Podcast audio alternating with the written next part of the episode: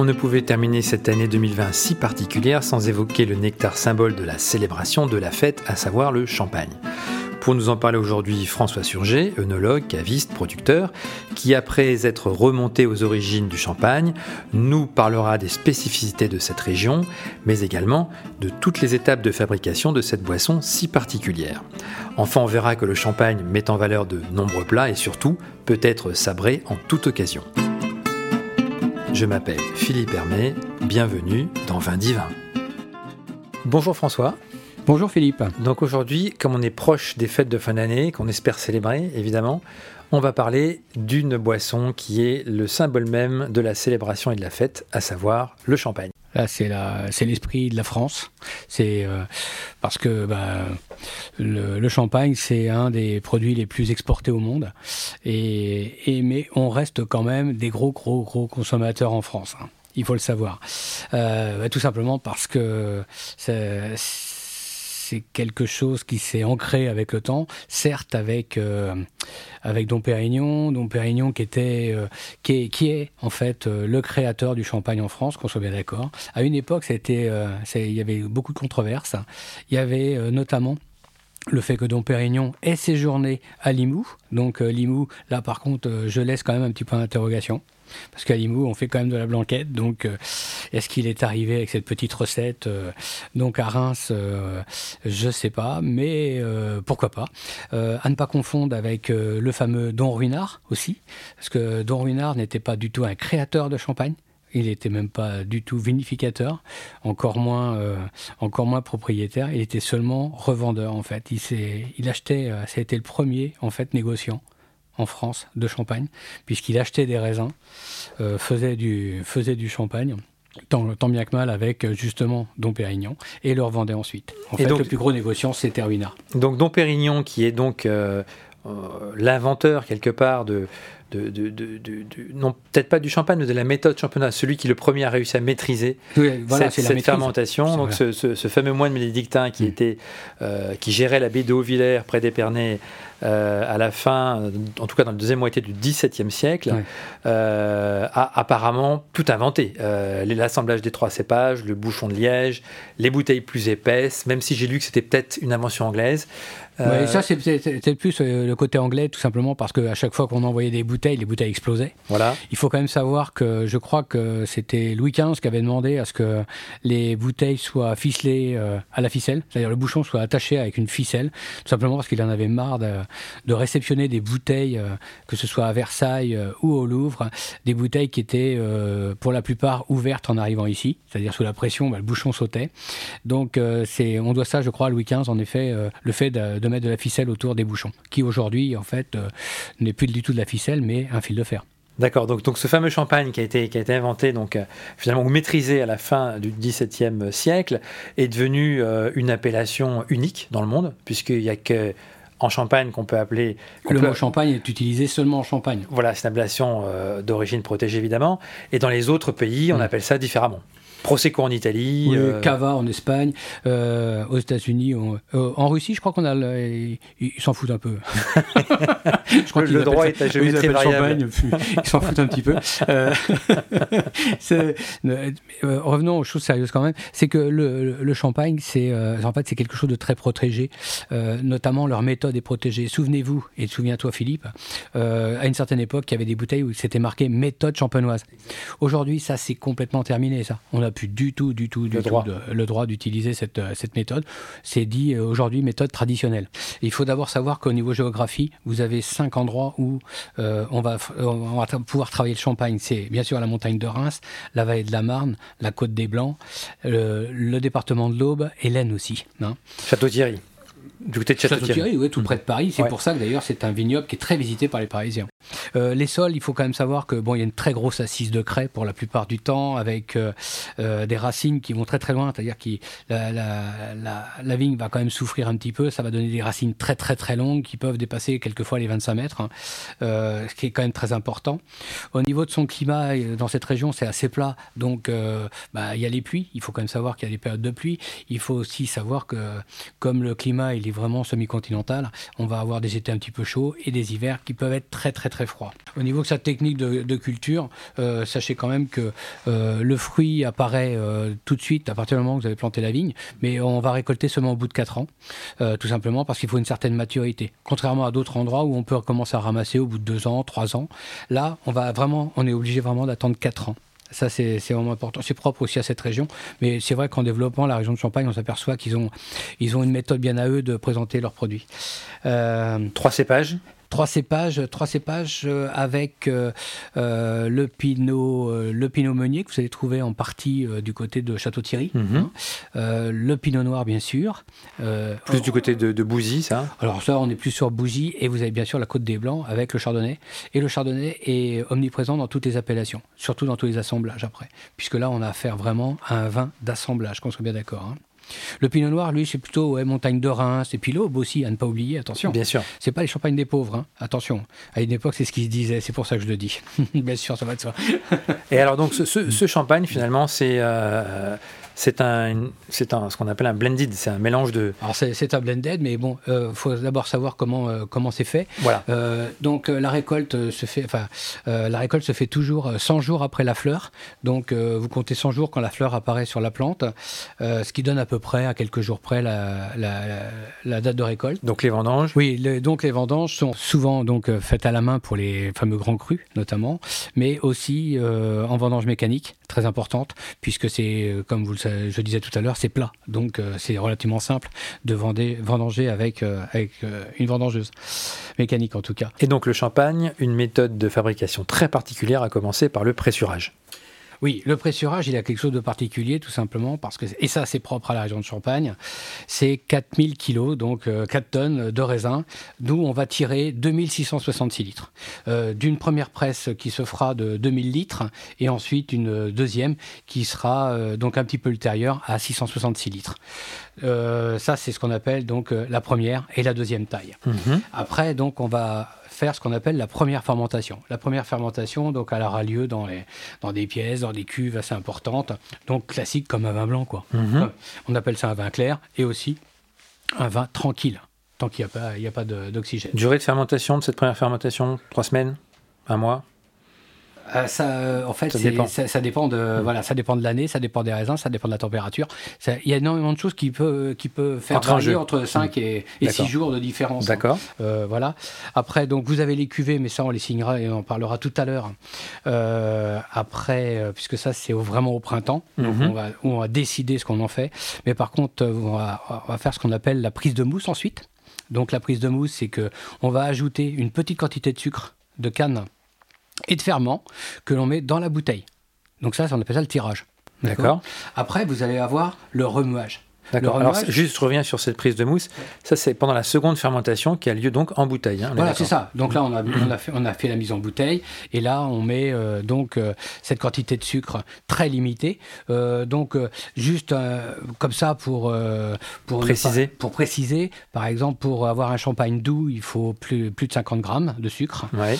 pour un demi-sec, c'est de 32 à 50. Oui. Un brut, ça va être 12 maximum. Mhm. Et attention, ça va se resserrer, puisqu'on peut faire aussi ce qu'on appelle un brut brut nature ou un brut zéro avec une quantité n'excédant pas 3 grammes. Et de 0 à 6 grammes, on appelle ça un extra brut aussi. D'accord.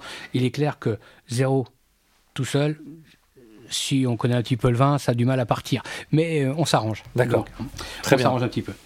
Voilà, donc après, vous avez donc, euh, quand cette bouteille est mise donc le, flacon est fermé avec un, comme une capsule de bière, mhm. hein, comme une mhm. capsule de bière. On va faire ce qu'on appelle le remuage. C'est-à-dire qu'on va vraiment remuer d'un quart de tour cette bouteille pendant quelques, quelques semaines, voire quelques mois. Tout dépend de ce qu'on veut obtenir. Bien sûr, ça va de soi.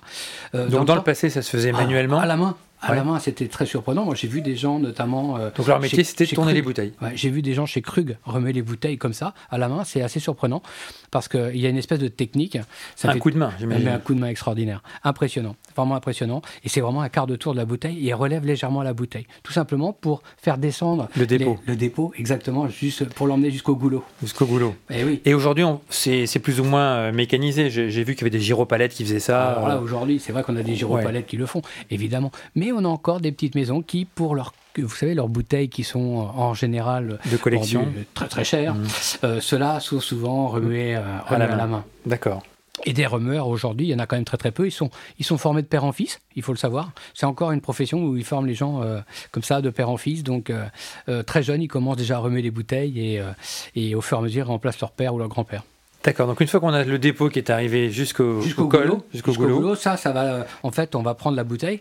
C'est comme si on la retournait mhm. et on la mettait dans un bain de dit saumure, c'est-à-dire qu'il va glacer, ça va faire un glaçon au goulot, et donc et on va propulser avec cette capsule avec comme, comme un petit décrochement, comme si on, on sabrait la bouteille.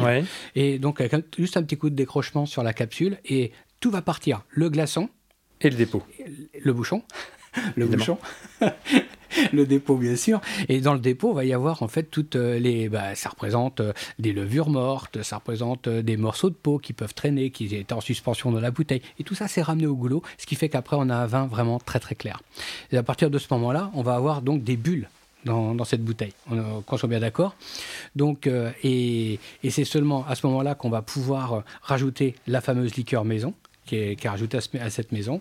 Euh, et qui est à base de sucre de canne et qui est encore à base de sucre de canne. De vin mais surtout de vin, une grosse concentration de vin. Euh, ça, bah, c'est un petit peu le, secret de chaque maison, hein. mhm. c'est la signature de chaque maison.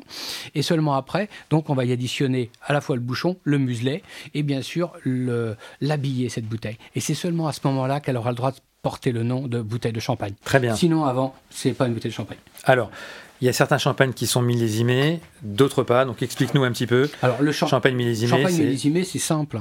En fait, ça veut dire ce que ça veut dire. C'est l'année. En fait, regardez, nous sommes en 2020. Nous sommes en 2020, on a récolté 2020. Avec le 2020, on dit que c'est une année extraordinaire, on va faire ce qu'on appelle un champagne millésimé. Donc on va travailler seulement les raisins de cette année et les assembler ensuite, mais que de l'année. Et on va faire ce qu'on appelle un champagne millésimé. Il va être mis en repos. Alors attention, les règles ne sont plus les mêmes. Les temps de dégorgement, les temps de conservation après dégorgement, etc. On passe non plus de 3 ou 18 3 mois, enfin 18 mois, euh, 3 ans et jusqu'à 5 ans en fait de cave avant de les mettre sur le marché. C'est pour ça que les millésimés ont quand même cette, euh, cette particularité d'être un peu plus chers quand même que les autres et ce qui fait que ça donne des, des vins quand même un petit peu plus racés. Et qui décide de, de, créer un millésime ou pas? C'est la, Alors ça, c'est la préfecture C'est le syndicat des vignerons, la préfecture, c'est en fait euh, tout ce beau monde qui gravite autour de vin de champagne, bien sûr. Qui se disent cette année on va faire un Voilà, on fait un, millésime. Mais sachez quand même que quand on fabrique un vin de champagne, on fabriquera toujours un vin de champagne avec du raisin de l'année, mais on va surtout chercher des... des on, a le droit de garder des vins, ce qu'on a dit des vins de réserve. C'est à ce moment-là que quand on fait les, cuvées notamment, quand on fait les, cuvées, c'est à ce moment-là qu'on va décider qu'on met exactement comme euh, vin de réserve, comme, euh, comme vin de l'année, euh, et, telle ou telle parcelle qui va être mélangée telle avec, avec telle autre. Donc ça, ça se fait toujours six mois après la récolte. Ça, c'est ce qui concerne les cuvées. Hein. Donc finalement, un champagne classique, entre guillemets, c'est un mélange de plusieurs années productions différentes, de, plusieurs, parcelles. De, plusieurs parcelles. C'est pour ça que c'est relativement simple pour les négociants d'acheter des raisins, quelquefois même d'acheter des, des, mous. Hein, ils achètent aussi des mous. Il n'y a pas seulement que le champagne aussi en, champagne. Il existe de, un autre vin. Enfin, c'est un vin de champagne qu'on appelle les coteaux champenois. Oui, tout à fait. À ne pas oublier. En rouge et en blanc en rouge, en blanc et en rosé. on peut faire les trois couleurs. Mm. Comme on peut, on peut faire un champagne, pareil. Sauf que le champagne ne sera jamais rouge, hein, qu'on soit d'accord. Par contre, il est rosé. La fabrication du vin rosé, du champagne rosé, je, je je vais pas l'expliquer parce qu'on se doute bien comment c'est fait. Euh, quand vous écrasez du pinot, ça coule un petit peu rouge.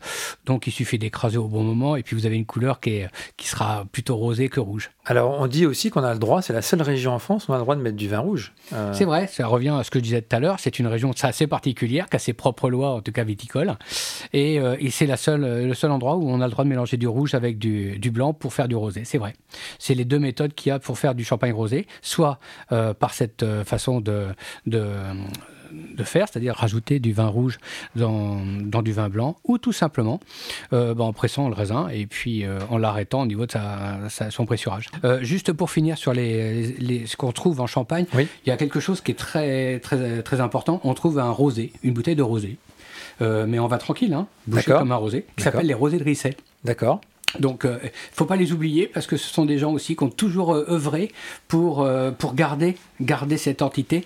Et je trouve que c'est vraiment bien pour eux. Quoi. Alors aujourd'hui, en termes de, tendance, j'ai lu que la région produisait 300 millions de bouteilles par an, ce qui est, ce qui est colossal. Ouais. ça m'étonne même pas. Elle peut pas, elle va pas pouvoir s'étendre puisqu'elle peut pas ah, géographiquement s'étendre. Elle s'étend toujours. Elle s'étend toujours. elle s'étend toujours. Il y a quelques années, il y, a, il y a eu d'ailleurs des, ça engendre des choses bien et pas bien. Évidemment, si vous êtes propriétaire d'un endroit, vous avez un champ par exemple, ou des vignes qui sont euh, qui sont pas dans la région de Champagne et du jour au lendemain on vous dit qu'elles sont en Champagne, croyez-moi, euh, l'hectare vendu en Champagne, euh, on s'approche plus du million du million d'euros qu'autre chose.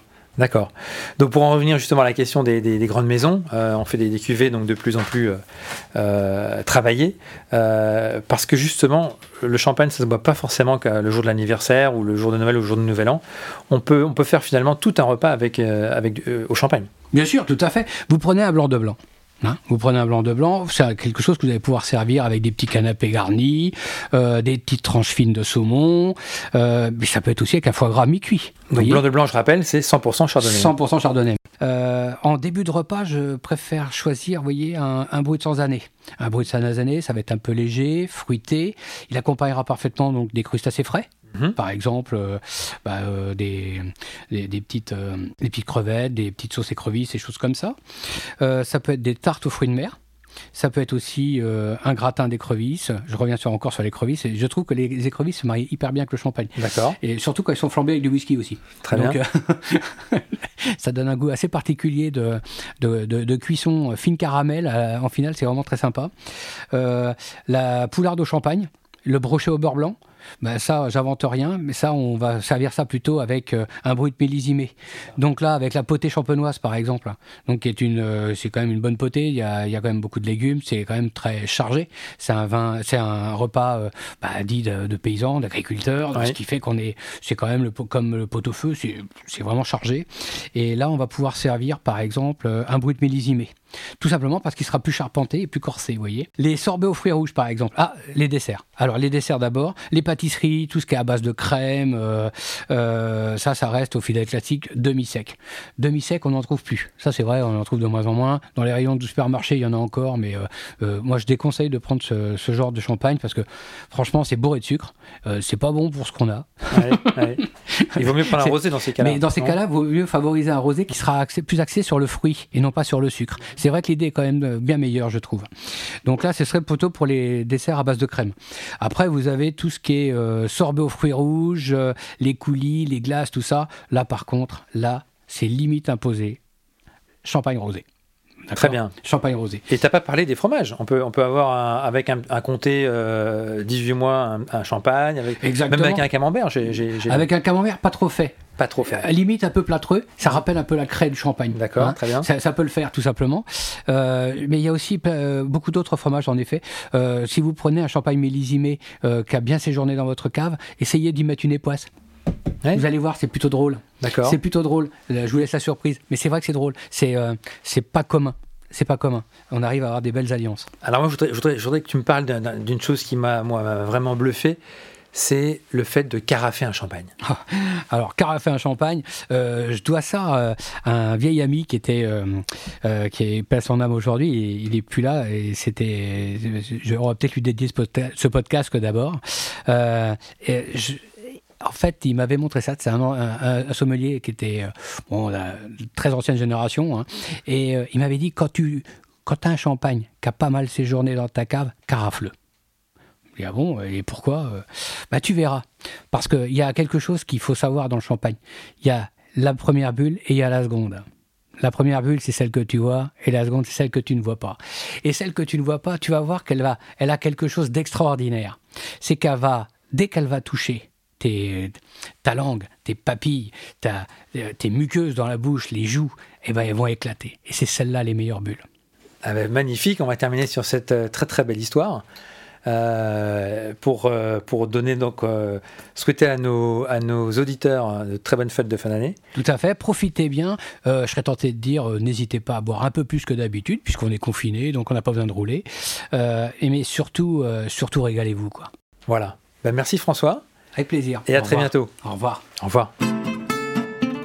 Merci d'avoir pris le temps de nous écouter et de nous être fidèles. Vous êtes en effet de plus en plus nombreux à suivre ce podcast. Si vous avez apprécié ce contenu, n'hésitez pas à en parler autour de vous, à le partager et à nous créditer de 5 étoiles. Vous pouvez également nous faire part de vos commentaires sur la page Facebook ou sur le compte Instagram de Vin Divin ou par mail à contact at La semaine prochaine, il sera toujours question de champagne, mais de conseils pratiques quant à sa dégustation. En attendant, nous vous souhaitons beaucoup de plaisir et d'excellentes fêtes de fin d'année.